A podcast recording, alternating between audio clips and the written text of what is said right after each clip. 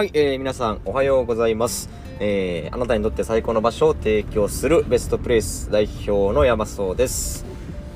はい、えー、本日は10月の2日ですね、えー、土曜日、えー、でございます。まあ、今日から、えー、休みですね、2連休に入っていく方も多いと思いますが、いかがお過ごしでしょうか。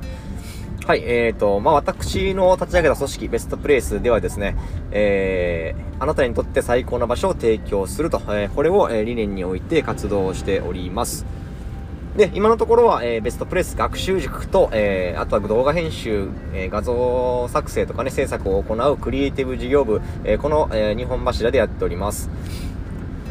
はい、えー、でですね、あと、あの、ベストプレス学習塾の方ではですね、えー、まあ、不登校の子供たちの学習を支援しようということで、えー、そういったスクールをですね、立ち上げようというふうに、え今、え動いているところです。はい。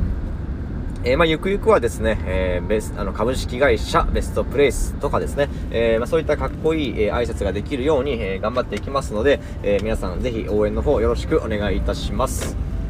はい、えー、というわけで、まあ、さっきね、不登校っていうワードが出たんですけれども、おまあ、これも、結構、ここ最近何、毎回言ってるんですけど、えー、不登校っていうワードをね、えー、言葉を、まあ、なくしたいと思ってまして、で、なんでかっていうと、やっぱ学校に行かない子供たちっていうのは、それぞれ事情があって行ってないわけなんですよね。えー、で、ちなみにその事情のトップ2は、えー、己のやる気のなさ、えー、脱力感と、あとは、えっ、ー、と、学校での人間関係ですね、まあ、友達ができないとか、えー、まあ、そういった人間関係の悩みで、えー、行かなくなっちゃう子が多いということです。はい、これはまあ、旗から見たらね、えー、まあ、やる気がないっていうのは悪いことだと思うでしょうし、まあ、人間関係でね、行かなくなるっていうのも、あの、社会性がないんじゃないのっていうふうに思われるかもしれませんが、まあ、決してそうじゃなくてですね、えー、例えば、やる気がないって言っても、その学校で勉強するのが向いてないだけで、家でね、えー、なんか自分の好きなことだったら没頭できるっていう子かもしれないし、まあ、人間関係うまくいってない人、えー、子供はですね、例えば、あのー、すごく独創的、特徴的で、えー、どうしても周りから孤立しちゃうような、そんな性格、えー、をしているような子供であったりとか、えー、まあ、その時代の先を行く行く人っていうのはどうしてもあの嫌われるじゃないですか、えまず。えー、まあ、それと同じ現象が起きてる可能性があると。あなので、決して悪いことじゃないっていうことですね。えー、だから、やっぱり不登校っていう、その、なんかイメージ悪いじゃないですか。不登校っていうと、なんか悪いイメージがつき、ついちゃいますんで、どうしても。なので、もっとこう、イメージがね、悪くない、えー、言葉っていうのを今探しております。で、今のところは、えっ、ー、と、私はですね、学校に行かないことを選択した子供たちっていう風に呼んでますけれども、おまあ、もう少しね、このいい、短くて分かりやすい、いい言い方があれば、えー、教えていただきたい、アイデアをいただきたいなという風に思います。えー、今のところは、えー、ツイッターでそういうツイートをしたところ、マイウェイチルドレン、えー、マイチルはどうかみたいな、えー、そういったご意見をいただいておりまして、あ、なるほどねと、学校に行かないっていう考え方じゃなくて、自分の道を行ってるっていう考え方、これはすごいなと思いまして、あのあ、いいなっていうふうに、え思っております。はい、もしいいアイデアがあったら教えてください。はい、えー、というわけで、えー、山園朝礼スタートでございます。えー、今日のテーマはですね、あのー、あれだ、タイトルが人を育てるっていうテーマで、ちょっとお話ししようかなというふうに思います。で、これどういうことかっていうと、まあ、あの、昨日と一昨日もだったか、えー、の、と、えっ、ー、と、並行した内容になってて、えー、まあ、あの、鴨頭義人さんのね、9月28日にあった鴨頭義人さんの、えー、講演会 in 名古屋で、えー、鴨頭さんが喋ってた内容をですね、え私がこう、伝えたい、シェアしたいと思った部分をかいつまんで、えシェアしていく回でございます。で、その、えー、一環としてですね、今日のテーマは、えー、タイトルが人を育てるっていうね、テーマですね。はい、えー、で、このタイトルっていうのは、えー、まあ、会社でいうところの役職とかですね、えー、肩書きみたいな、えー、ところになります。うん、で、えー、まあ、皆さんのお勤めの会社、もしくはあの経営されてる会社ではですね、えー、昇格制度、どういう風になってますかっていうのを、ちょっとお聞きしてみたいんですけれども、まあ、よく、あのー、まあ、昇格の基準ですよね。何が、えー、どうなったら昇格できるのかみたいな、えことです。まあ、これができたら、ね、チーフになれるよとか、えマネージャーになれるよとか、まあ、そういった、えっ、と、基準、うん、ですね。えー、それが一体あなたの会社、もしくはえ経営する会社、勤める会社では、えー、どのような基準が設けられているか、えー、っていうのを、ちょっとね、お聞きしたいんですが、はい、えー、どうなってますかね。まあ、よく言われるのが、あの、卒業方式、えー、と、入学方式っていうのが、まあ、ちょくちょく聞きますけどね。えー、卒業方式っていうのは、まあ、例えば、えー、店長の仕事ができるから店長になる。ならせる。主任の仕事ができるから主任にならせる。えー、これがまあ卒業方式ですよね。えー、できてるからあげる、やらせるっていう。えー、で、逆に入学方式っていうのは、えなってからその仕事を覚えさせるということです。えまあ、店長ないしは主任とかにね、えならせて、えその仕事を覚えさせるというのが、これが入学方式ですね。はい、えー、で、これが、え、ー、と、あなたの会社では一体どういう風になってるかということなんですけれども、はい、えー、で、今回は、あの、鴨頭さんもち、もちろんですね、えー、マクドナルドの話を、えー、まあ、されてる。まあ、テーマがね、それですからね、えー、人生で大切なことは、全部マクドナルドから、え、教わったっていう、え、テーマの講演会ですから、え、そういうことをお話しされてました。え、で、マクドナルドでは、まあ、結論から言うと入学方式の考え方です、マクドナルドは。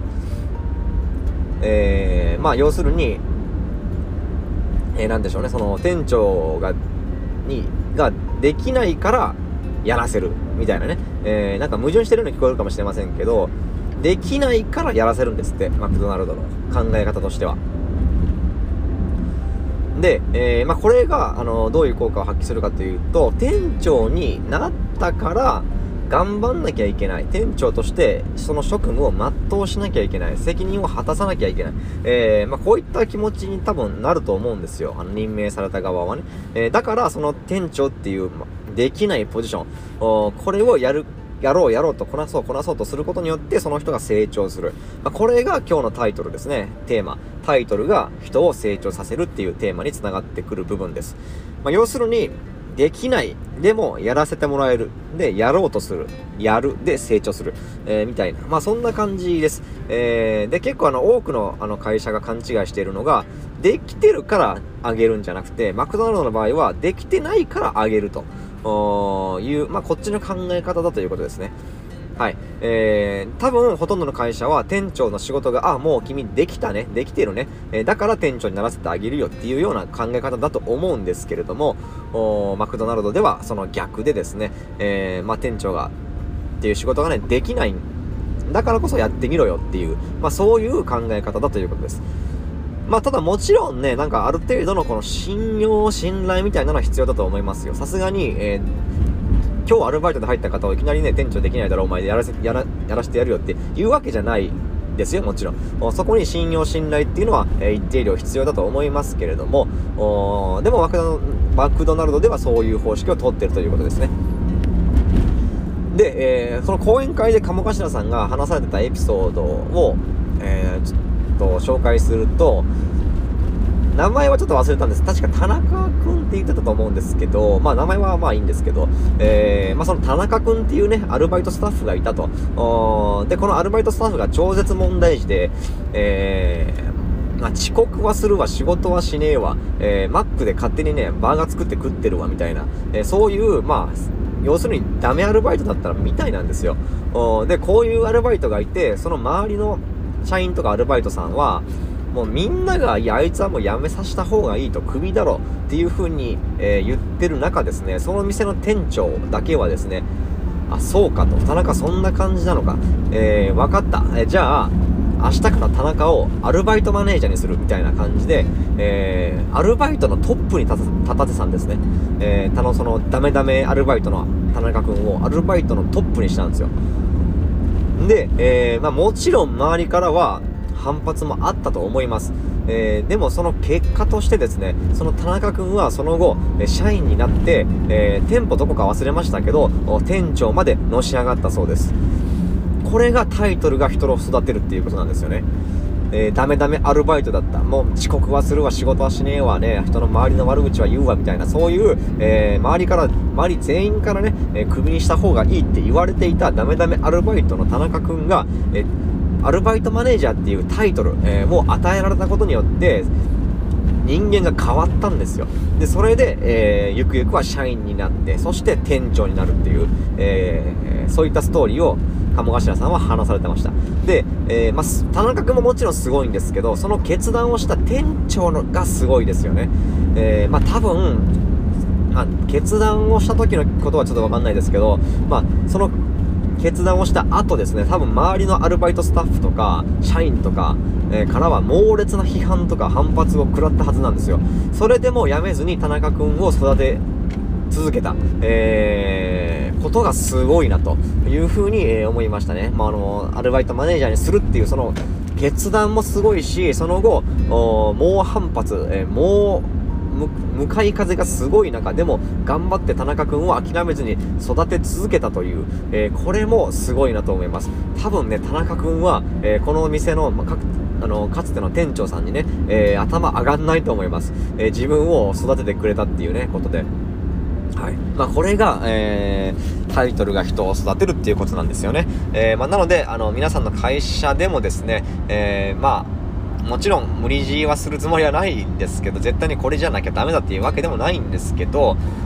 できてから鳴らせるじゃなくてですね、人をね、あのスピーディーに育てる、えー、っていう意味でも、